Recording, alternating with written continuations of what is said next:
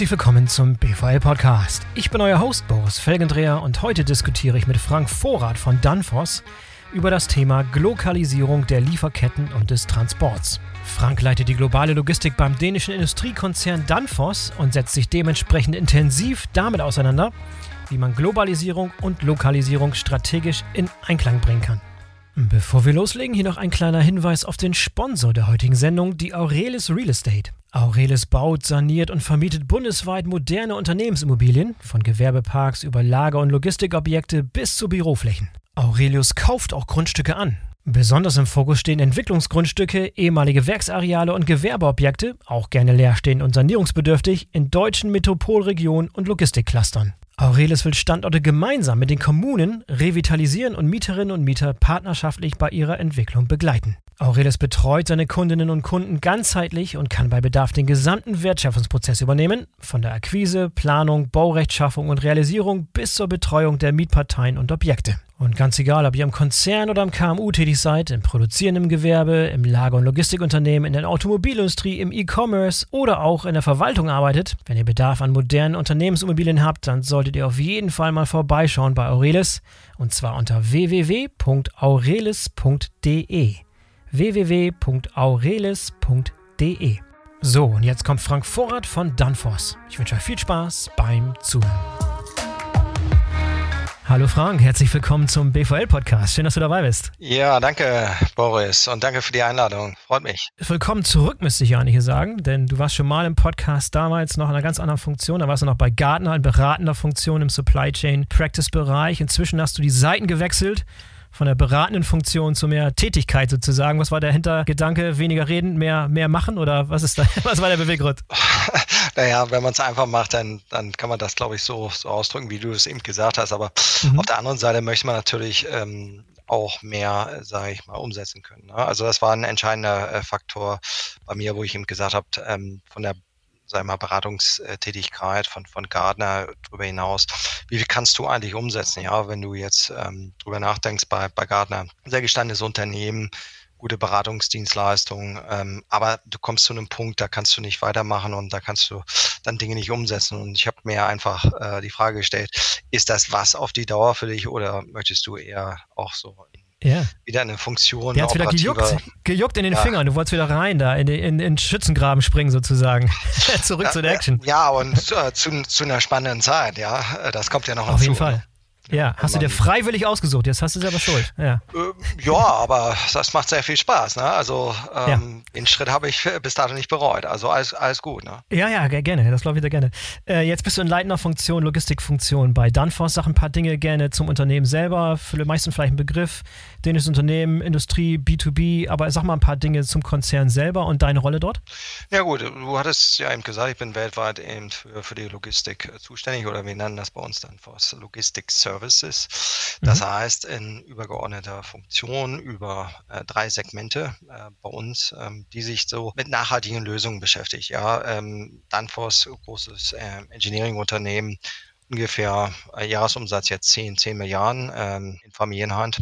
Ein dänisches Unternehmen, hat es ja gesagt, sehr, sehr erfolgreich auf dem Markt ähm, im Bereich, ähm, sag mal, nachhaltige Lösungen, Produkte, die von Klimaanlagen, über, sage ich mal, Heizunganlagen, über das Thermostat, was wir, glaube ich, so ein bisschen kennen. Da kam ja Danfoss mal her. Aber auch ähm, Elektrokomponenten, ähm, Powermodule, ähm, ganz, ganz spannende Geschichten. Äh, Gerade jetzt, wo wir ja ähm, sehr viel Energie sparen müssen, glaube ich, sind Unternehmen wie, wie Danfoss ähm, sehr, sehr gut äh, positioniert auf dem, auf dem Markt. Ne? Sehr divers das kommt ja. noch hinzu. Und natürlich auch ähm, sehr fokussiert auf den Aspekt der, der Nachhaltigkeit. Aber es war richtig von mir dargestellt, es ist nahezu 100% B2B. Das heißt, eure Kunden sind Industriekunden oder Handel auch, aber ihr macht kein Endkundengeschäft in der Hinsicht oder auch ein bisschen? Naja, ich würde, ich würde sagen, also zum, großen Teil hast du recht, ähm, ist bezieht sich das am B2B bei, bei uns. Klar, ne? Ich meine, wir, wir bieten natürlich auch unseren Kunden auch ähm, Dingern über, über Plattformen, B2C. Aber ich, ich denke, das, das hält sich noch, noch in Grenzen. Also B2B ja. ist unser Kerngeschäft. Und dann noch mal ein bisschen was zur Internationalität, denn unser Thema ist ja heute Global, Glokalisierung, Globalization. Das heißt, da nochmal zu verstehen, wie global ihr aufgestellt seid, einfach nur um so ein Gefühl dafür zu bekommen, wo ihr fertigt, wo ihr sourced, wo ihr auch transportiert weltweit. Ja gut, wir, wir, wir fertigen überall ähm, sämtlichen Kontinenten, das heißt Europa ähm, ganz stark, ähm, USA, Nordamerika ganz stark, äh, Südamerika, in Asien sehr stark, haben im letzten Jahr auch uns Zukäufe getätigt, ähm, Wesentlichen ähm, Bestandteil der, der Eaton-Gruppe ge gekauft. Eaton Hydraulics wurde im letzten Jahr integriert in, innerhalb von, von Danfoss. Wir beziehen natürlich auch unsere, unsere sag ich mal, Rohstoffe und Materialien auch sehr viel aus, aus Asien. Das heißt, wir haben sehr, sehr komplexe globale äh, Lieferketten als Industrieunternehmen und, und fertigen dem, dementsprechend überall an sämtlichen Standorten, sind natürlich aber äh, auch sehr, sehr stark ähm, davon abhängig von den Rohstoffen und den Materialien, die so von unseren äh, Lieferanten kommen. Ne? Ja, und ist das, ähm, ist die Logistik und das Sourcing, sind, sind die zusammengefasst bei euch im Supply Chain Management und das nochmal so im Konzern aufgehängt oder wie, wie ist die Organisationsstruktur dort? Na, die Organisationsstruktur ist, dass, dass in der Logistik wir sind äh, zentral ähm, aufgestellt, aber dann in, in, den, in den Supply Chains sind wir sehr dezentral aufgestellt. Das ist so von der Historie aus ge gewachsen, dass wir eben sehr dezentrale Ausrichtung haben als, als Unternehmen. Das heißt, wir haben eben die Segmente, wir haben äh, Business-Divisionen, so nennen wir es, und dann haben wir äh, verschiedene Produktlinien. Das heißt, die, die Verantwortung geben wir schon ganz gerne dezentral in die, äh, sag ich mal, Divisionen oder Produktlinien und dann haben wir eben drüber einige zentrale Bereiche, wie eben die Logistik, die eben sehr viel steuert, äh, global, ähm, aber auch die, die Planung Supply Chain ist so ein bisschen zentralisiert. Der Rest ähm, ist bei uns ähm, ein bisschen ähm, dezentralisiert. Einige Teile, sage ich mal, im Procurement sind natürlich auch zentralisiert. Wenn du jetzt drüber nachdenkst, der, der Bereich äh, Frachteinkauf ähm, ist bei uns dezent, äh, ist bei uns zentralisiert ähm, und natürlich auch der Bereich Materialeinkauf ist bei uns auch zentralisiert, obwohl wir dann innerhalb der Divisionen immer noch ähm, unsere Einkaufsleute haben, aber die eben dann auch zentral gesteuert werden. Okay, nochmal zum Bereich Fracht. Wenn du sagst, äh, Frachteinkauf ist zentralisiert, geht es um Seefracht oder um alle Arten von Fracht? Alle, alle, alle, alle okay. Trans mhm. Transportträger, alles ist bei uns äh, zentralisiert. Das ist eine Aufgabe, die bei uns eine Dame hat und die dann auch an, an mich berichtet. Ne? Macht natürlich Sinn, sowas zu, zu zentralisieren. Ja, also das heißt, selbst irgendwelche lokalen Truck-Transports in Südamerika oder in Asien laufen zentral bei euch auf. Das heißt, ihr habt ja. zentrale Leute in der Region, aber gebündelt und zusammen läuft das Ganze bei euch in der Schnittstelle in eurem Headquarter sozusagen. Ja, das ist richtig. Und, und das mhm. lässt sich auch besser, besser steuern dem, dementsprechend. Ist natürlich immer, dass du auch lokale ähm, Eigenheiten hast. Ähm, und da musst du natürlich auch lokale Kompetenzen haben. Weil du kannst ja nicht, sag ich mal, alles wissen, ähm, wenn du drüber nachdenkst, wie, wie die lokalen Gegebenheiten sind in gewissen Ländern. Aber ähm, natürlich möchtest du einen Überblick haben. Ne? Die Transparenz ist sehr, sehr, sehr wichtig, weil Transportkosten sind ja ähm, in die Höhe gestiegen in den letzten mhm. Jahren und du möchtest natürlich auch irgendwo die Transparenz haben und möchtest natürlich auch die Möglichkeit haben, nach vorne hin ähm, Dinge zu, zu verändern und Dinge zu verbessern. Ne? Wenn wir drüber nachdenken, der Einkauf in, in vielen äh, Unternehmen, Frachteinkauf ist, ist sehr stark im Fokus in den letzten zwei, drei Jahren gekommen. Und dementsprechend möchte man natürlich auch die Transparenz haben. Ohne Transparenz hast du natürlich keine Möglichkeiten, eingreifen zu können. Ne? Wo wir schon sehr, sehr eng am Thema dran sind, am Thema Lokalisierung in das Spannungsfeld zwischen was zentralisiert man, was lokalisiert man. Aber vielleicht nochmal einen Schritt zurück, einfach zu dem Thema Local, was ja ein fester Begriff, hat man auch vielleicht schon mal gehört. Lokalisierung ist kein neues Konzept, hat aber jetzt von dem Hintergrund, was in den letzten paar Jahren passiert ist, nochmal eine ganz neue Bedeutung, Wichtigkeit, Brisanz oder auch neue Aspekte gewonnen.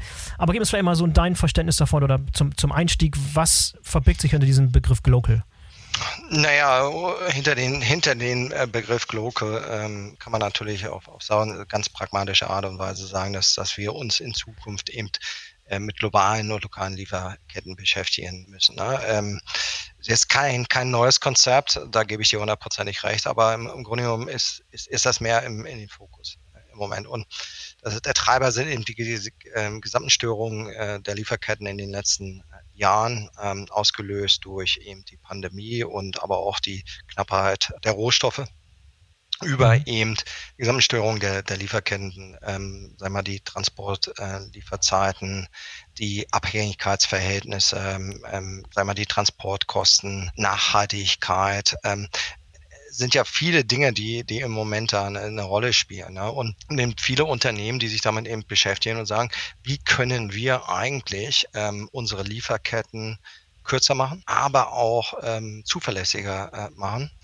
wie können wir nachhaltiger arbeiten, wie können wir energieeffizienter arbeiten. Das ist ein Riesenthema. Ähm, und lässt sich das alles darstellen. Ne? Und ist natürlich auch eine, eine Frage, wie geht man daran? Ne? Was versteht man überhaupt? Äh, wie viele Lieferketten habe ich überhaupt als Unternehmen? Ne? Man kann ja nicht den Ansatz fahren, dass man nur eine Lieferkette hat. Ne? Man hat. Man hat sehr viele Lieferketten. Wenn man wirklich mal hinsetzt und sich mit dem Thema beschäftigt, äh, die ganze Sache mal mappt, versteht, ganz einfach mal auch seine Lieferantenstruktur versteht. Ja, jetzt jetzt nicht auf den ersten Level, sondern mal ins zweiten und dritten Level runtergehen und einfach mal versteht, wie sieht denn das eigentlich aus? Wie sieht mein Sourcing überhaupt aus? Oder wie sieht denn das Sourcing von meinen Lieferanten überhaupt aus? Ne? Ähm, ja. Wie lässt sich sowas überhaupt darstellen? Viele haben in der Vergangenheit Single Sourcing gehabt. Ja, jetzt, jetzt beschäftigen wir uns mit dem Thema Dual äh, Sourcing. Das heißt, man möchte jetzt nicht nur Abhängigkeit von einem Lieferanten haben, sondern ähm, nach Möglichkeit verschiedene Möglichkeiten des ähm, Sourcing haben. Aber ähm, ist ja auch ein, ein Trade-off, wenn du überlegst, wir, wir haben jahrelang eingekauft auf Basis der Volumen und ähm, Preis oder haben uns die Preise angeschaut und haben gesagt, pass mal auf, wir, wir, wir möchten mit gewissen strategischen Lieferanten zusammenarbeiten, wir geben euch ein Commitment über die Volumen und wir erwarten aber auch dementsprechend ähm, günstigere Preise. Jetzt haben wir natürlich ähm, dann äh, nicht mehr so sehr die, die Möglichkeit, jetzt, wenn wir Dual Sourcing machen äh, wollen. Dann geht es natürlich weiter. dass wir uns darüber einfach beschäftigen müssen, ähm, lassen sich einige Lieferanten überhaupt darauf ein, auf, sage ich mal, Regionalisierung. Wie sieht das denn aus? Kann ich überhaupt die Rohstoffe überhaupt äh, bekommen auf regionalen Märkten? Ja, wenn wir, sagen wir, bei einigen Rohstoffen drüber nachdenken, in der Elektronik äh, zum Beispiel, das lässt sich nicht so einfach umstellen. Ja, die, die kriegst du einfach hier nicht. Ne? Und von daher äh, glaube ich, wird man sich ähm, ernsthaft damit beschäftigen müssen. Wir, wir werden regionale Lieferketten haben, ja, das ist richtig. Wir werden aber auch globale Lieferketten haben und beide müssen irgendwo gesteuert werden. Und wir müssen dann natürlich auch wir, den Nachhaltigkeitsgedanken da irgendwo reinbringen. Wir müssen natürlich sagen, gut, äh, am Ende des Tages wie gestalte ich mein Geschäft? Wie bediene ich meine Kunden am, am Markt? Welchen Wettbewerbsvorteil habe ich? Ähm, ist es nur in, der, in meinen Produkten, in der Innovation?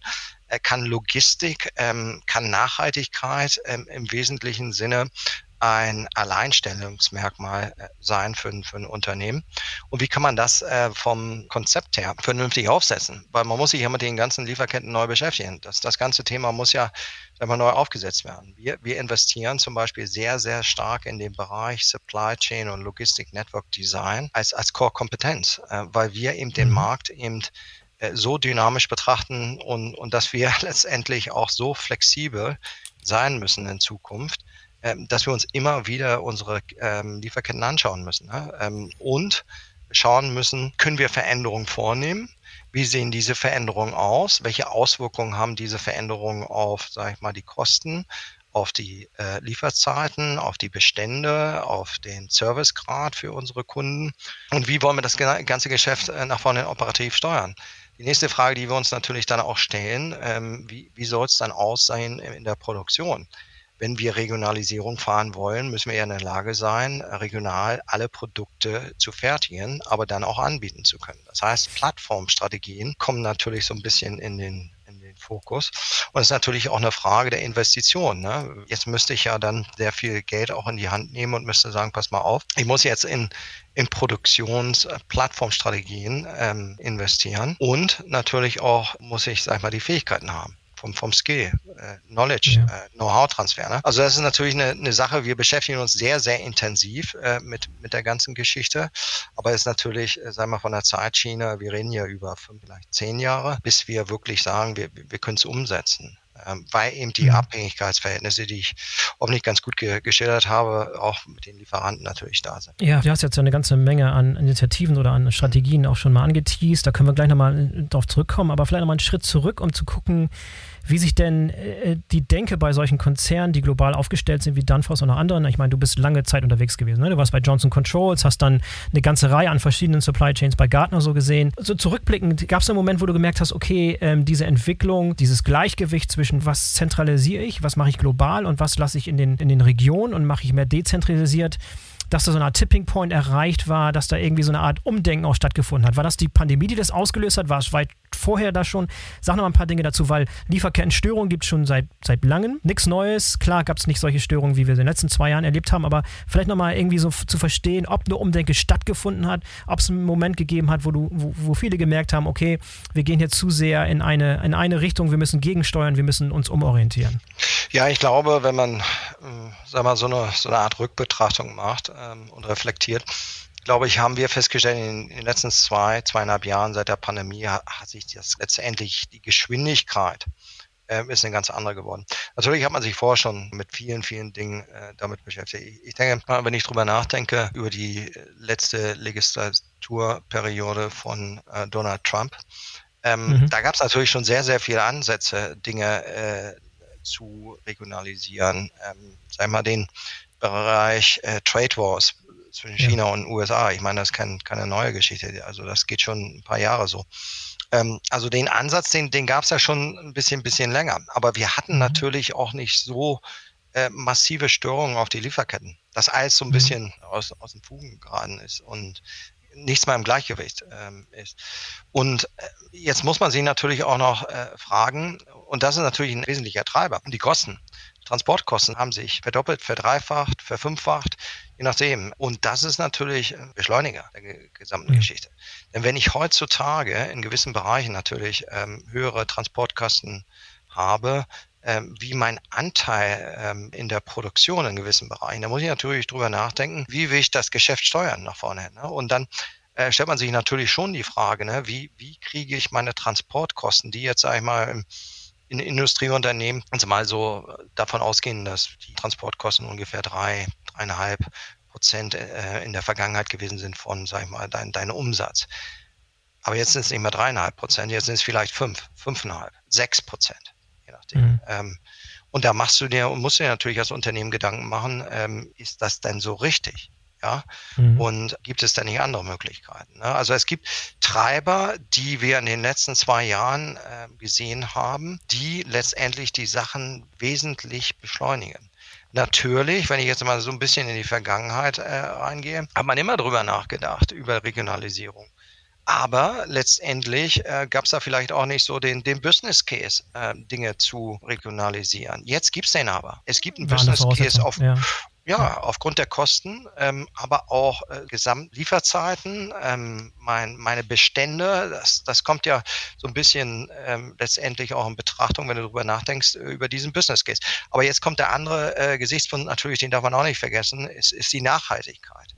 Die Nachhaltigkeit ist ein wesentlicher Treiber der, der letztendlichen Geschichte. Und wenn wir darüber nachdenken, über sag mal, gewisse Gesetze, die jetzt auch ähm, plötzlich dann da sind, ähm, denke mal, über ein Gesetz nach in der EU, die letztendlich, äh, sage ich mal, das ähm, Sustainable Financial Disclosure Regulations und so eine Geschichte, die gab es äh, vor zwei, drei, vier Jahren, fünf Jahren nicht. Es gab, sage ich mal, Ansätze darüber nachzudenken, aber letztendlich gab es diese, diese Gesetze dann auch nicht. Ja, und die Nachhaltigkeit ist ja auch in den letzten zwei, drei Jahren äh, überhaupt erst in einen ganz anderen Fokus gerückt wie vorher ich will nicht sagen, man hat sich nicht mit Nachhaltigkeitsthemen beschäftigt, aber äh, vielleicht mehr in der Wahrnehmung wie in der Umsetzung. Jetzt gehen wir aber in die Umsetzung rein, ja. Und jetzt letztendlich ist es auch ein Alleinstellungsmerkmal für ein Unternehmen. Wenn ich über Danfoss nachdenke, das ist, das ist unsere Core DNA. Äh, ESG oder Nachhaltigkeit ist Core DNA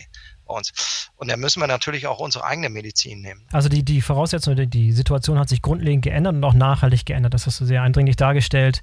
Du hattest für ein interessantes Stichwort genannt, dieses Supply Chain Network Design, was so ein bisschen auch eine Grundvoraussetzung ist, überhaupt irgendwelche Initiativen machen zu können, erstmal zu verstehen, wie ist mein Netzwerk eigentlich aufgesetzt. Kannst du da so ein paar Insights geben, wie man sowas sauber und rigoros betreibt und was für Tools man dort benutzt und was es da vielleicht für Learnings gibt, die du weiterleiten kannst oder teilen kannst? Ja, fangen wir mal an. Ne? Also am wichtigsten ist natürlich als allererstes mal, mal zu verstehen, wie viele Lieferketten habe ich überhaupt als, als Unternehmen. Ja, ähm, und wie will ich mich dann in diesen einzelnen Lieferketten überhaupt aufstellen? Was sind meine Alleinstellung, äh, Alleinstellungsmerkmale? Wie möchte ich konkurrieren in den einzelnen äh, Lieferketten? Und da muss man sich natürlich erstmal eine Übersicht äh, verschaffen. Das heißt, man muss das Ganze mal mappen. Das heißt, man, man muss die gesamten Lieferketten mal mappen. Man muss dann auch mehr in die Tiefe gehen. Man muss die Lieferanten und die Lieferantenstrukturen verstehen, sag ich mal, vom, vom Tier 1, Tier 2, Tier 3 Level bis hin, sei mal, in die, in die Produktion oder ausgelagerte Produktion über die Distributionszentren, über die Wehrhäuser,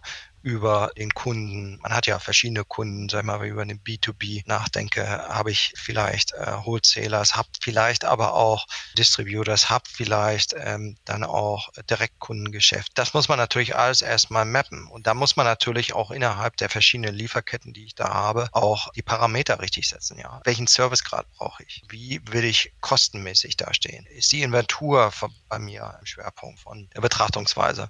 Und dann kriegt man gewisse Szenarien wenn man das Ganze jetzt mal, mal mappt. Und mit verschiedenen Szenarien in, in verschiedenen Lieferketten kann man natürlich dann überlegen, ist dann das, was ich da physisch habe, im Einklang mit meiner, meiner Strategie, wie ich dann konkurrieren möchte. Und wenn das nicht im Einklang mit meiner Strategie ist, inwieweit kann ich Veränderungen vornehmen und wenn ich diese Veränderung vornehme, welche Auswirkungen haben diese Veränderungen auf den Bereich Service, aber auch auf den Bereich Kosten, aber dann eben auch auf, auf den Bereich Inventur ne, oder Kapitalbildung. Und da gibt es natürlich einige, einige Tools, die man benutzen kann. Lamasoft, denke ich mal, ist ein. Das ist was, was mir einfällt, ja. Inzwischen Teil von Cooper, ja. Richtig? Cooper, ja, ja, Wurde, ja wurde ja verkauft. Hier in, in Europa, Vorflow, ähm, mhm. gibt es ja auch äh, Software von Vorflow.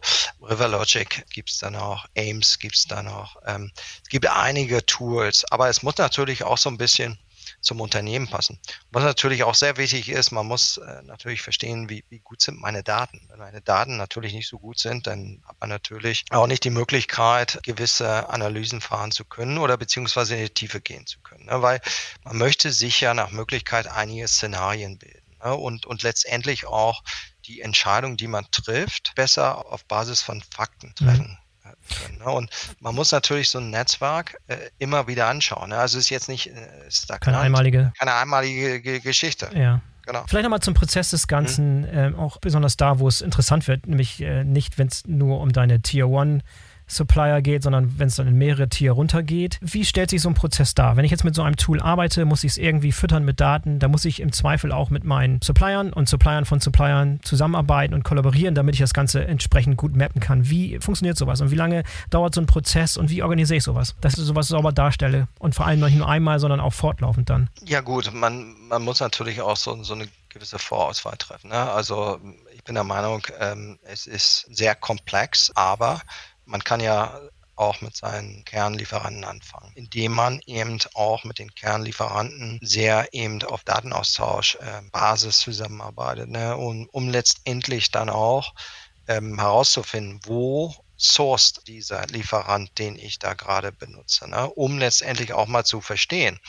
wie, wie sieht denn das eigentlich aus? Ich meine, der Treiber der ganzen Geschichte ist natürlich Optimierung. Optimierung der Kosten, Optimierung der Service, aber auch die Nachhaltigkeit spielt dabei eine Rolle. Ne? Wenn ich einen Ansatz natürlich habe, ich will alle äh, meine, meine Lieferanten mappen, dann muss ich natürlich erstmal verstehen, wie viel habe ich überhaupt. Ne? Und natürlich, man kommt da ganz schnell an seine Grenzen.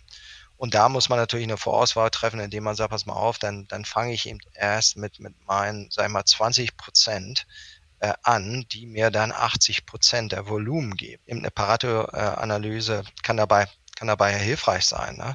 Äh, wenn man jetzt natürlich sagt, pass mal auf, ich will alles machen, dann, dann die Komplexität kann ja natürlich äh, da so ein bisschen ähm, Wege stehen oder beziehungsweise man verliert auch sehr viel Zeit mit der ganzen Geschichte. Und man will das natürlich auch nicht jahrelang machen, ehe man irgendwelche Ergebnisse zeigt. Ja, wie groß ist auch die Bereitschaft dieser N-Tier-Supplier, äh, diese ganzen Beziehungen darzustellen und vor allem auch, wie groß ist die Tendenz, irgendwie das, was man kann, überzubewerten oder die, den Fortschritt, den man im Bereich Nachhaltigkeit gemacht hat und grüne Supply Chain, dass man das irgendwie alles greenwashed und irgendwie zu positiv darstellt.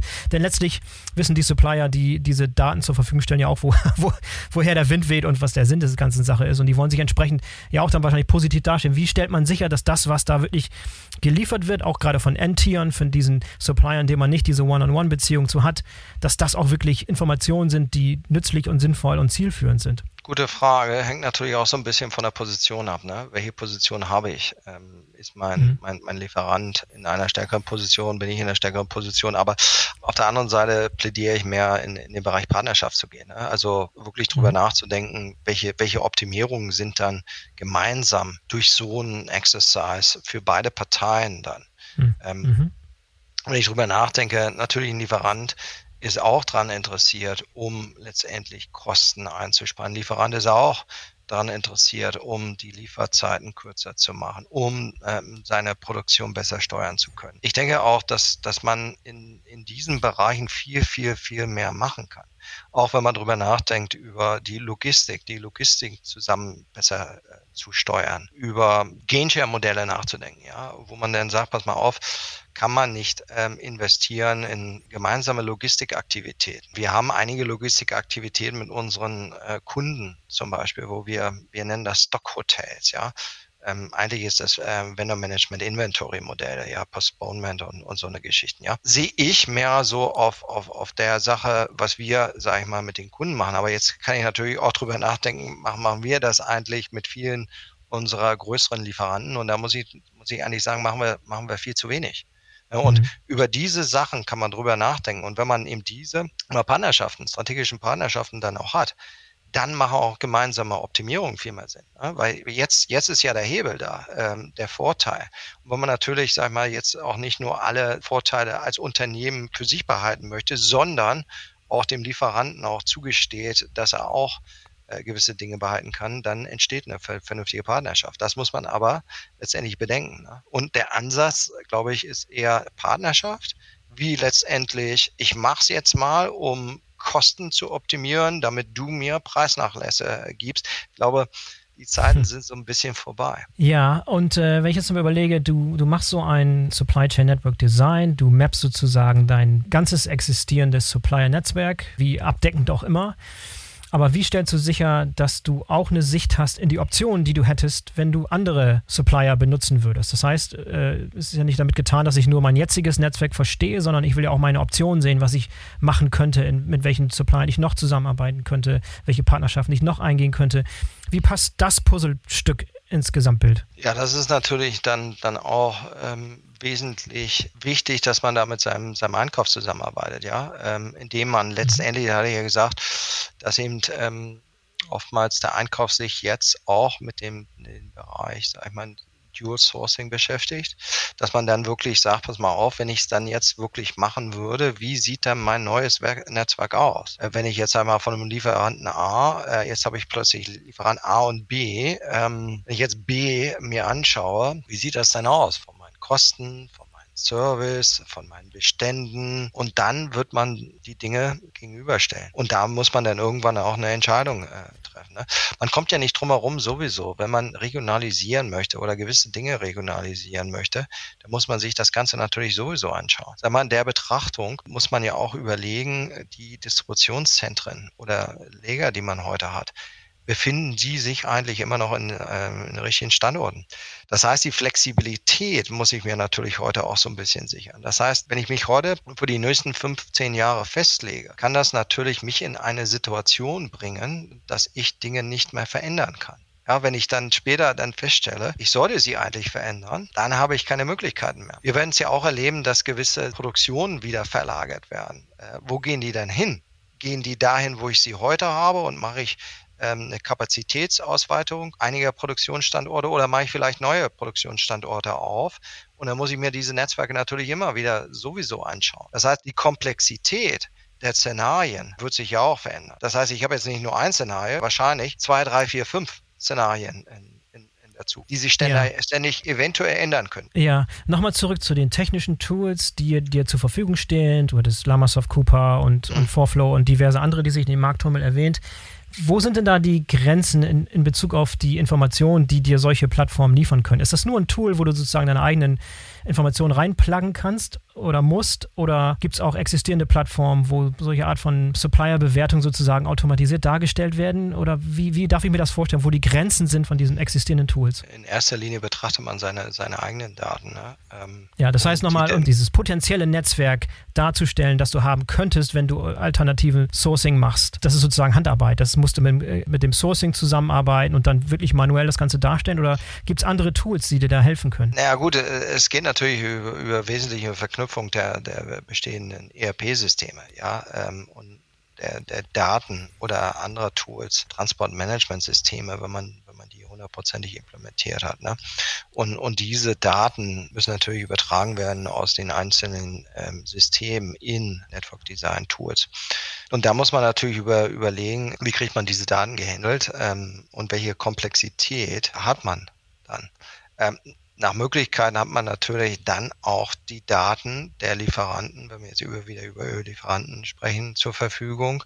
Das hängt aber auch so ein bisschen davon ab, welche Daten hat man in den, in den Systemen, die man, die man hat im Moment. Oder inwieweit kann man ähm, erweiterten Datenaustausch mit, mit ein, einigen strategischen Lieferanten vereinbaren. Ne? Aber ich würde auch vorschlagen, wenn man mit so einem Thema anfängt, ne, ähm, dass man vielleicht erstmal anfängt äh, auf einer kleineren Stufe, versteht auch so ein bisschen die, die Komplexität, die man sich da holt und einfach mal anfängt, damit zu arbeiten. Und man, man wird ja feststellen, dass man im Laufe der Zeit dann, dann besser wird. Ähm, mhm. und letztendlich die, die Grundlage der Entscheidung, die Daten, die man zur Verfügung hat, Entscheidungen zu treffen, auch besser sind. Ne? Wie wird es denn heute gemacht? Heute wird es gemacht, wenn man es nicht in-house hat, dann in der Regel holt man sich die, die Berater rein äh, ins, ins Haus und die machen dann äh, eine Analyse und man bezahlt dafür äh, gutes Geld und dann gehen sie wieder. Ja, und in dem Moment, wenn sie dann gehen, ähm, hat sich vielleicht mein Netzwerk schon wieder verändert. Das heißt, so ein mhm. Netzwerk ist ja oder die Netzwerke oder Lieferketten, die sind ja dynamisch. Das heißt, ich muss ja, muss ja drüber nachdenken, wie befasse ich mich mit diesen Themen in Zukunft, ja? Und wie kann ich mir denn diese Kompetenz aufbauen und wie kann ich dann da äh, auch investieren, so dass das auch nachhaltig dann ist für mich als Unternehmen. Und jetzt äh, kann ich natürlich drei, vier, fünf Jahre von, von Konzeptdesign nehmen oder ich sage, ich, ich fange jetzt erstmal an mit den Daten, die ich zur Verfügung habe, aber weite das eben nach vorne hinaus. Das mhm. machen wir zum Beispiel. Also wir, wir machen jetzt keine wie sagt man im Englischen, Analysis Paralysis mit der ganzen Geschichte. Wir fangen einfach mal an. Ja, das wäre vielleicht meine nächste Frage. Gibt's, kannst du ein konkretes Beispiel nennen von der Art und Weise, wie ihr an die Sache rangeht, wie auch gerade diese Doktrinen oder diese Ratschläge, die du gerade genannt hast, dass die auch angewendet werden, dass man mal so am, am, am Hand eines Beispiels sieht, ja. wie ihr das macht, wie ihr es momentan angebt. Nicht mit dem Anspruch, dass das das Nonplusultra oder das, der, der ja. weiße letzter Schluss ist, aber mal so eine Idee, wie ihr das konkret in so einem Fall macht. Ja, kann ich dir sagen. Ich sage, äh, wir haben ja vorhin drüber, drüber gesprochen, dass wir im letzten Jahr als Danfoss-Unternehmen Teil der Eden Gruppe gekauft haben, Eden Hydraulic, ähm, die sehr, sehr stark vertreten sind in den USA. Kernmarkt von denen. Die haben sehr viel Werke in den USA. Die müssen ja integriert werden. Integriert in, eine, äh, in ein bestehendes äh, Danfoss-Netzwerk in, in, mhm. in, in, den USA. Ja, da muss man natürlich drüber nachdenken. Synergien müssen natürlich gebracht werden. Und man muss natürlich drüber nachdenken, dieses Distributionsnetzwerk, was wir hatten, in der Vergangenheit ohne Eaton, ist jetzt natürlich ein anderes geworden mit Eaton. Ja? ja. Und jetzt muss man sich natürlich die Frage stellen, was ich vorhin gesagt habe, wie, wie setzt man dieses neue Distributionsnetzwerk auf und wie will man dann den einzelnen Lieferketten dann auf dem Markt konkurrieren? Ist, ist die Betrachtung eben Service? Welchen Service wollen wir unseren Kunden anbieten? Ähm, zu welchen Kosten? Und was mhm. heißt das äh, in Bezug auf unsere Bestände, aber dann auch Letztendlich brauchen wir dezentrale Distributionszentren, brauchen wir, so wie wir es im Moment machen, ähm, ein, ein zentrales. Lässt sich da Synergien finden mit anderen Segmenten? Wir haben ja noch zwei, insgesamt haben wir drei. Und wie sieht denn das jetzt in der Betrachtung aus? Ne? Und ähm, erreichen wir da als Gesamtunternehmen Synergien? Und das ist natürlich so eine, so eine Frage, wenn du immer wieder, viele Unternehmen haben ja auch immer wieder Merchant Acquisition Themen bei sich. Also du musst dir das aus der Betrachtung äh, anschauen. Du musst dir jetzt natürlich auch aus der Betrachtung Regionalisierung anschauen. Wir, wir gehen in, in, in den Bereich Regionalisierung rein Und natürlich auch, äh, ich gebe dir ein anderes Beispiel, ähm, Nachhaltigkeit. Wie verhält sich das denn jetzt äh, auf die Nachhaltigkeit? Wenn wir jetzt sagen, äh, wir haben in Tennessee ein, ein zentrales Distributionscenter in den USA, jetzt entscheiden wir uns, alles dezentral zu machen. Was heißt denn das jetzt für die Nachhaltigkeit? Und das mhm. muss man natürlich durch so eine Systeme dann auch so ein bisschen herausfinden, indem man sich diese Szenarien dann bildet. Das ist ganz konkret. Weil einer möchte ja irgendwann mal wissen.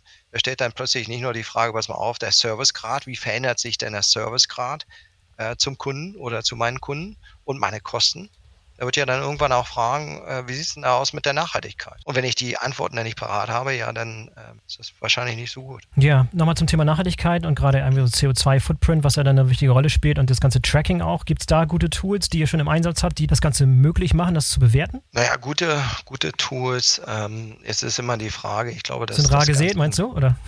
Ja, ich glaube, dass äh, wir stehen da noch so ein bisschen am Anfang von, mhm. von, von, von guten Tools, die da kommen werden. Wir haben einige Piloten gefahren mit zum Beispiel Tracks. Es ist natürlich auch immer so die Frage, äh, inwieweit, klar, hat man die Daten zur Verfügung als, als, als Unternehmen.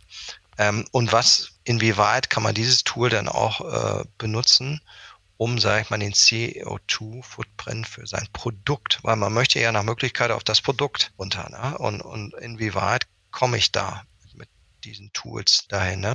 Auf Transportebene hat man die Möglichkeit, aber auch nicht in die Tiefe, so wie man es haben möchte. Weil im Grunde genommen, ich gebe dir mal ein klassisches Beispiel. Wenn ich jetzt, sage ich mal, einen Straßentransport habe, hier in Europa und ich liefere mein Produkt. Im Grunde genommen müß, müsste ich ja wissen, was für ein Truck benutzt mein, mein Tracker da und welche, welcher Treibstoff wird verwendet. Aber diese Daten mhm. stehen ja im Grunde genommen gar nicht zur Verfügung heutzutage. Das heißt, man, man, man auf einer gewissen Ebene bekommt man Resultate, aber um letztendlich diese Resultate zu verfeinern und auch weiter zu optimieren, stößt man im Moment noch an seine Grenzen. Und das, das mag sich in, in Zukunft ändern, indem wir eben diese Daten auch zur Verfügung äh, gestellt bekommen, auch, sag ich mal, von den Dienstleistern, die, die man benutzt. Das ist die eine Möglichkeit. Die andere Möglichkeit ist natürlich auch, dass viele Dienstleister dann Veränderungen äh, vornehmen im Bereich Electrification von, von deren Fleet-Einheiten. Ja. Und dann das heißt, hat man natürlich wird viel mit Durchschnittswerten gearbeitet, einfach nur, ja. weil es nichts Besseres gibt. Also runtergebrochen ja, genau. auf den Genau. Im Transport selber ist es schwierig, auf Produkt ja. selber auch. Und das ist wahrscheinlich nicht nur im, beim, im Trucking-Bereich so, sondern Seefracht ist ähnlich. Da weißt du im Zweifel auch nicht, welches Vessel benutzt wurde, beziehungsweise auch welcher Carrier, welchen Treibstoff und wie viel davon verbraucht hat, ne? wie schnell er gefahren ist, in welchem Hafen er gelegen hat und so weiter und so fort. Das, das ist richtig. Das ist natürlich auch eine Frage, wie viel Carrier benutze ich. Wenn ich, wenn ich natürlich ja. mal einen benutze, dann kriege ich es wahrscheinlich schon so ein bisschen raus. Ne? Ähm, mal, man, man, man, man hat natürlich auch so ein bisschen die Möglichkeit, dann das vom Carrier zu bekommen. Aber das ist natürlich nicht so einfach, wenn man, sagen mal, eine Mehrzahl von, von Carriern be, be, benutzt. Also man kommt noch nicht so sehr in die Tiefe da, da rein, wie man es machen möchte. Und jetzt kommt natürlich eins noch hinzu. Man arbeitet natürlich mit Daten der Vergangenheit. Ne? Man möchte ja eigentlich Real-Time-Data darin drin haben. Und eigentlich möchte ich ja ähm, möchte ich äh, ja die, die Daten zur Verfügung gestellt bekommen, bevor ich die überhaupt die Entscheidung treffe, welchen Transport äh, ich dann durchführen möchte. Ne? Ob ich jetzt einmal oder welchen äh, Verkehrsträger ich benutze, ne? ob ich Luft, See, Straße, Bahn äh, benutze, möchte ich natürlich auch so ein bisschen, sag mal, Szenarien mir bilden können. Ne? Ähm, ja. Und da glaube ich, wenn wir irgendwann mal hinkommen, ähm, aber ich glaube, da sind wir noch so ein bisschen weit von, von, von entfernt. Also historische Daten, glaube ich, kriegt man in die Systeme. Sicherlich kann man auch sein Footprint damit abbilden. Ähm, sicherlich kann man dann auf Jahresbetrachtung immer wieder so anschauen, habe ich mich verbessert, habe ich mich verschlechtert, so auf meinen CO2-Footprint. Aber eigentlich, um das Ganze optimieren zu, zu, zu können, bräuchte ich eigentlich ähm, wirklich Real-Time-Data. Mit anderen Worten, das wohlwollende Ziel, was du darstellst, dass man sein Network-Design und seine Supply Chain stark darauf ausrechnet, was es für Auswirkungen auf die Nachhaltigkeit hat. Auch wenn du ein neues Unternehmen zum Beispiel akquirierst und das Ganze sich auf einmal dynamisch ändert und das neu integriert werden muss. Das ist ein sehr ehrenwertes Ziel, aber in der Praxis, in der Umsetzung ist es enorm schwierig, das tatsächlich, diese Abwägungen, diese Trade-offs tatsächlich vorhersagen zu können. Zumindest, sage ich mal, äh, mit, den, mit den heutigen Systemen und mit den Daten, die, die zur Verfügung stehen. Ja, ich glaube, ich kenne jetzt kein Unternehmen, was, was wirklich da sagen könnte, das haben wir hundertprozentig im Griff, ne? weil die, die, die Sache ist eben einfach sehr komplex. Ne? Und man, man hat eben auch verschiedene Systeme. Es ist nicht nur ein System. Also es ist ja nicht nur ein System, was, was dir diese äh, Daten liefern kann oder diese Szenarien bilden kann. Also das, das gibt's leider noch. Und vielleicht wird es das auch nie, nie geben, weil selbst einmal die äh, Landschaft der Systemanbieter ist ja sehr fragmentiert. Das heißt, mhm. es, es tummeln sich ja einige ähm, Anbieter in gewissen Bereichen, die haben aber, sage ich mal, ihr Kerngeschäft eben definiert, äh, so wie sie es definiert haben. Die sagen jetzt natürlich auch nicht und haben nicht den Anspruch, wir, wir wollen ja jetzt, sage ich mal, ein System anbieten, was deine gesamte Lieferkette unter der Berücksichtigung aller verschiedenen Dinge der Betrachtung äh, anbietet. Das, das gibt's nicht. Wäre ja mhm. schön, wenn es geben würde, aber das, das gibt's ja nicht. Deswegen haben wir ja verschiedene Planungssysteme. Wir haben verschiedene Transportmanagementsysteme. Wir haben ERP-Systeme. Ähm, wir haben ja, sagen wir mal, sehr viele Systeme. Ja, ansonsten hätten wir ja nur ein System. Ja. Ja, ein weiteres Thema, was ich noch gerne mit dir besprechen würde, ist das Thema Rohstoff- und Komponentenknappheit mit denen wahrscheinlich tagtäglich in eurem Konzern zu tun habt. Und ich kann mir auch vorstellen, wenn du so viele verschiedene Geschäftsbereiche hast, zum Beispiel, dass sich intern die Leute oder die Abteilungen um Rohstoffe, um Komponenten, um Teile, um Ressourcen einfach streiten. Wie managt man sowas? Wie geht das bei euch? Wie löst ihr so diese internen Konflikte, wenn Push comes to shove und das Teil oder die Ressource oder das, der Input wird in vielen Bereichen gebraucht. Sag mir was über die Art und Weise, wie man sowas zentral managt versus das irgendwie in der Peripherie oder dezentral zu lösen. Das ist natürlich ähm, schwierig. Weil letztendlich, wenn du dezentralisiert bist und die Verantwortung dann in die Division gibst, aber auf, auf Produktlinienbasis, dann sind die verantwortlichen Leute natürlich damit beschäftigt, das Bestmöglichste rauszuholen. Ähm, das heißt, du hast ja natürlich äh, irgendwo intern einen Konflikt, so wie du mhm. das schon gesagt hast. Äh, gerade bei ge gewissen Komponenten, mal drüber nach, die, die elektronischen Komponenten oder äh, Chips. Ähm, ja. Jetzt haben wir sie ähm, in, in sehr vielen von unseren Produkten drin. Ähm, aber ist natürlich auch nicht ähm, endlos verfügbar. Das heißt, man, man, man arbeitet da auch sehr, sehr strategisch mit den Lieferanten zusammen. Das heißt, unser Einkauf hat natürlich dann auch die Verantwortung, mit den Lieferanten zusammenzuarbeiten, um letztendlich ähm, mit den Lieferanten zu erarbeiten, wie wir da, sag ich mal, oftmals sind wir so, so ein, wir nennen das Manual Allocation drin, wo wir, sag ich mal, nur gewisse Teile ähm, zur Verfügung gestellt bekommen. Und dann muss man natürlich als Unternehmen eine Entscheidung treffen. Wenn ich Tausende habe, dann gehen vielleicht 300 dahin, 400 dahin. Und gerade bei, bei so Chips ist das ein Riesenthema oder elektronische Komponenten. Ich denke mal, ähm, man kann es auch gar nicht anders machen. Jetzt, jetzt kann man natürlich sagen, pass mal auf, ähm, aus gesamtunternehmerischer Hinsicht könnte ja jemand oben dann sagen, wo habe ich dann den meisten Effekt? Sicherlich wird das auch zum, zum gewissen Teil gemacht, aber natürlich die Dynamik, die du bei, bei solchen Sachen da drin hast. Weil selbst wenn ein Lieferant dir ja sagt, pass mal auf, ich werde dir die 1000 liefern, kann ja in der Zwischenzeit nochmal so ein bisschen was passieren und er kann dir nur 500 liefern. Das heißt, deine Welt hat sich wieder verändert. Das heißt, selbst die Entscheidung, die du getroffen hast, musst du ja in der Betrachtung der Dynamik neu bewerten. Und dann letztendlich hängst du ein bisschen darauf, äh, davon ab, wie wird es gesteuert. Bei uns wird es eben so gesteuert, dass wesentlich auch der Einkauf, äh, sage ich mal, damit beschäftigt ist. Mit den Lieferanten, aber auch in sehr, sehr enger Abstimmung mit den Segmenten und mit den Divisionen. Gibt es eigentlich heutzutage noch wirklich ein System, wo du sagen würdest, das ist das zentrale System, was alles zusammenhält? Klar war es in der Vergangenheit aber ein ERP-System, was so den Anspruch hatte, irgendwie so die, die zentrale Anlaufstelle für alle Systeme und alles fließt dort zusammen. Gibt es sowas noch? Ist das der Anspruch oder hast du inzwischen eine Situation, wo du im Prinzip mit verschiedenen Systemen arbeiten musst oder gibt es irgendwas, was oben drüber liegt?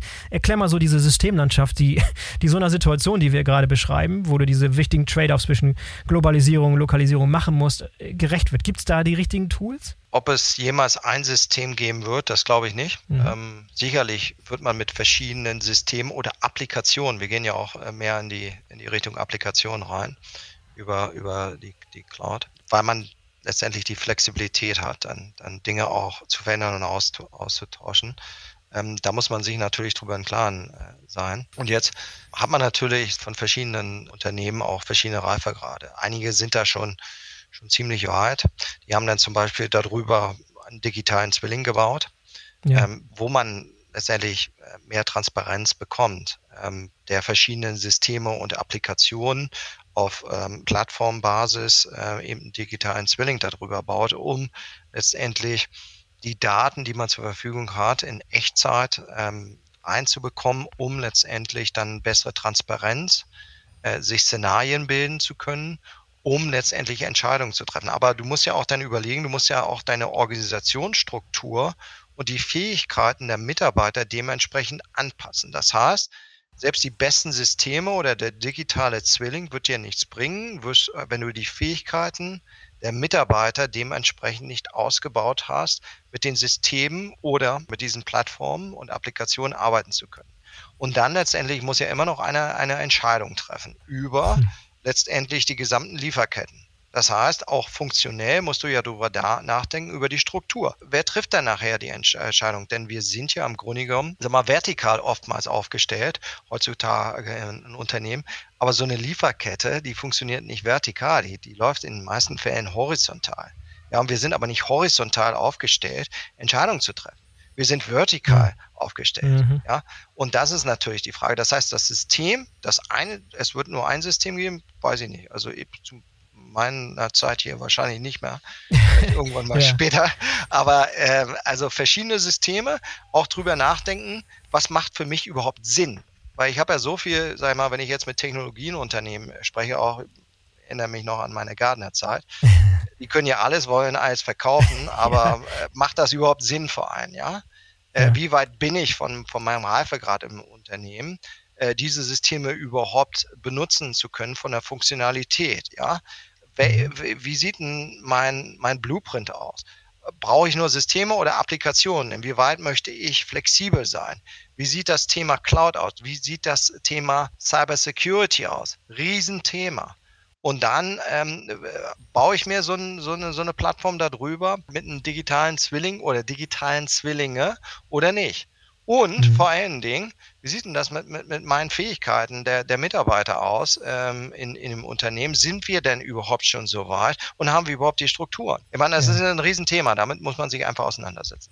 Das ist ein Thema, was mir lang beschäftigt, gerade aus dem Grund, was du gerade beschreibst, dass es so viele verschiedene Anwendungen gibt, die so viele verschiedene tolle Sachen können, immer so für ein bestimmtes Silo oder für bestimmte äh, Applikationen sozusagen. Wie bringe ich das Ganze in Einklang zusammen sozusagen? ERP, glaube ich, ist nicht die zentrale Schnittstelle, digitaler Zwilling schon eher, weil du hast immer einen Flickenteppich, egal welche Organisation du bist, du hast immer einen Flickenteppich von verschiedenen Anwendungen. Selbst innerhalb eines ERP-Systems hast du verschiedene Instanzen, du kennst die Problematik. Das heißt, macht ihr schon was Richtung digitaler Zwilling? Ist das bei euch eine, eine Lösung, die bei euch Sinn macht? Ja, wir, wir, wir probieren in, in verschiedenen Bereichen. Ne? Ähm, hm. digitalen Zwilling. Ich meine, am weitesten würde ich einfach sagen, sind wir bei der Produktion. Aber ich würde auch nicht sagen, wir haben jetzt, sag ich mal, über gesamt, gesamte Lieferkette oder Lieferketten haben wir einen digitalen Zwilling. Nein, das, das, das haben wir nicht. Ähm, was wir machen, wir bringen mal unsere ERP-Landschaft so ein bisschen äh, auf Vordermann, indem wir eben auf, auf ein System. Also wir sind ähm, sehr damit beschäftigt, ähm, SAP S4HANA weltweit zu, zu implementieren, ähm, um letztendlich mal auch eine vernünftige Basis zu haben. Und die Basis ist ja dann gegeben, um die Geschäftsabläufe ähm, besser äh, managen zu können, aber auch der Bereich ähm, der Planung, Supply Chain Planung zum Beispiel. Wie will ich meine Lieferketten letztendlich managen und so weiter und so fort. Also das steht so wirklich im Wesentlichen Fokus bei uns. Und dann gibt es natürlich einige äh, Ansätze, wo wir natürlich äh, digitalen Zwillinge eingesetzt haben. Aber ich denke mal, wir, wir fokussieren uns pragmatisch erstmal auf die Bereiche, die für uns wichtig sind, die wir definiert haben, um letztendlich auch den Mehrwert fürs Unternehmen zu schaffen. Und dann beschäftigen wir uns natürlich auch nach vorne, was passt da noch rein. Im, Im Grunde genommen musst du ja aufpassen. Einer, einer muss ja irgendwo die Übersicht haben mit deinem Blueprint. Ja, obwohl der Blueprint mhm. natürlich auch immer dynamisch ist, weil ansonsten baust du ja die Insellösung immer drumherum. Das heißt, das mhm. muss ja einer letztendlich sich immer wieder anschauen und, und bewerten, was passt bei uns eigentlich rein. Und dann kommt eine Dynamik auch noch rein, weil ein Unternehmen steht ja auch nicht still. Das heißt, Unternehmen, Zweige werden eventuell verkauft, ähm, abgespalten, neue Dinge kommen, kommen rein ins Unternehmen. Und das heißt, du musst ja immer wieder dir die Sache anschauen und, und neu bewerten. Äh, das heißt, mhm. du, du wirst einen Fleckenteppich immer haben, im Grunde genommen. Aber jetzt ist die Frage, wie groß ist denn dein Fleckenteppich, ja? Und letztendlich äh, schaut sich das, das einer noch so ein bisschen an oder äh, wird da immer was drumherum gebaut. Ne? Also die besten Erfahrungen haben wir ähm, oder ich dann auch mit Unternehmen, die es einfach äh, machen und jetzt nicht, sage ich mal, Herangehensweise haben, äh, indem sie nicht verstehen, was einfach umsetzbar ist im, Unternehmen. Das heißt, du musst ja auch pragmatisch bei, bei der ganzen Sache. Das, das kostet ja auch immer sehr viel Geld. Und, und wir müssen uns auch mal irgendwann mal die Frage stellen, was ist denn jetzt eigentlich rausgekommen bei den ganzen Technologien? die wir so implementiert haben. Ich sage mal jetzt nicht mhm. wir als, als ja. Unternehmen, sondern sag mal, ich spreche mal an Gesamtheit der gesamten Unternehmen. Sind wir denn wirklich äh, wesentlich besser geworden in dem Management unserer Lieferketten, in den Beständen, äh, im Servicegrad, in den Kosten? Sind wir denn wirklich so viel besser äh, geworden? Oder letztendlich müssen wir auch äh, mal betrachten und sagen, pass auf, vielleicht hat sich der Aufwand bei gewissen Dingen auch gar nicht gelohnt. Ja, du musst ja, ja. immer, du musst sehr viel Geld äh, in die Hand nehmen, ist eine Investition, ähm, du bindest Leute für eine gewisse Zeit äh, und du erwartest dir letztendlich, dass du effizienter äh, arbeitest, ähm, dass du Mehrwert bringst, dass du letztendlich deine Kunden besser beliefern kannst, dass du vielleicht deine Profitabilität äh, steigerst ähm, muss man ja auch mal betrachten. Ist dann das alles wirklich so eingetreten? Oder letztendlich hat man sich irgendwann mal entschieden, weil ein Technologievendor das so, so sehr gut verkauft hat. Und jetzt, sag mal, möchte man sich nicht hinstellen und sagen, dass das ist vielleicht doch nicht so. Genau, ja. Frank, ich sehe schon, ich gucke auf die Uhr, 55 Minuten, ein bisschen drüber sogar gesprochen. Wir haben ein sehr, sehr dickes Brett hier rein, sind wir angegangen, haben daran gebohrt, aus verschiedenen Perspektiven. Vielen Dank für deine, für deine Insights, für dieses sehr, sehr interessante, spannende Thema, was uns so lange beschäftigen wird wahrscheinlich wahrscheinlich. Ja, gehe ich mal von aus. Und, und danke, danke dir für, für die Einladung. Immer gerne. Und bis zum nächsten Mal. Mach's gut. Danke. So, das war der BWL-Podcast mit Frank Vorrat von Danfoss. Ich hoffe, euch hat's gefallen und ihr seid in der nächsten Woche wieder dabei. Denkt dran, den BWL-Podcast zu abonnieren, damit ihr keine der kommenden Folgen verpasst. In diesem Sinne, bis zum nächsten Mal. Euer Boris Felgendreher.